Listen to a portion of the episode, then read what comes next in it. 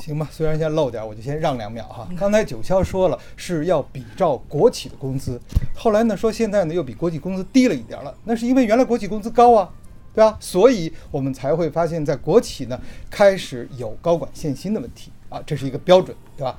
另外呢，九霄说到说我们如何来看待基层公务员的工资？那当然了，我们是把公务员整体来看待啊。嗯七百一十万的公务员，如果说我们给他涨工资的话，一个人涨一百块钱，一个月需要多少呢？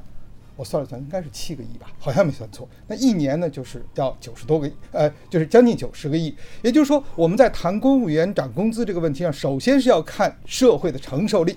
也就是说，我们社会的承受包括我们的财政的承受和包括我们社会心理的承受。再有说，公务员要涨工资，那一定意味着是公务员工资不高了。但公务员工资真的是不高吗？我们随便去拽一个指标出来看一看，一个科级干部，哎，一一个月就是七千也好，八千也好，是存在的，对吧？所以它到底是高不高，这是存疑的。最后，其实要更说的就是关于高薪养廉这个问题。高薪养廉其实重点是在“高”字，那我就要问，高到多少能养廉呢？对吧？现在的问题是，公务员的工资平均水平并不低，也就是说已经高了。那在高的这个基础之上，还没有足够养廉的话，它再高了，难道就真的是养廉了吗？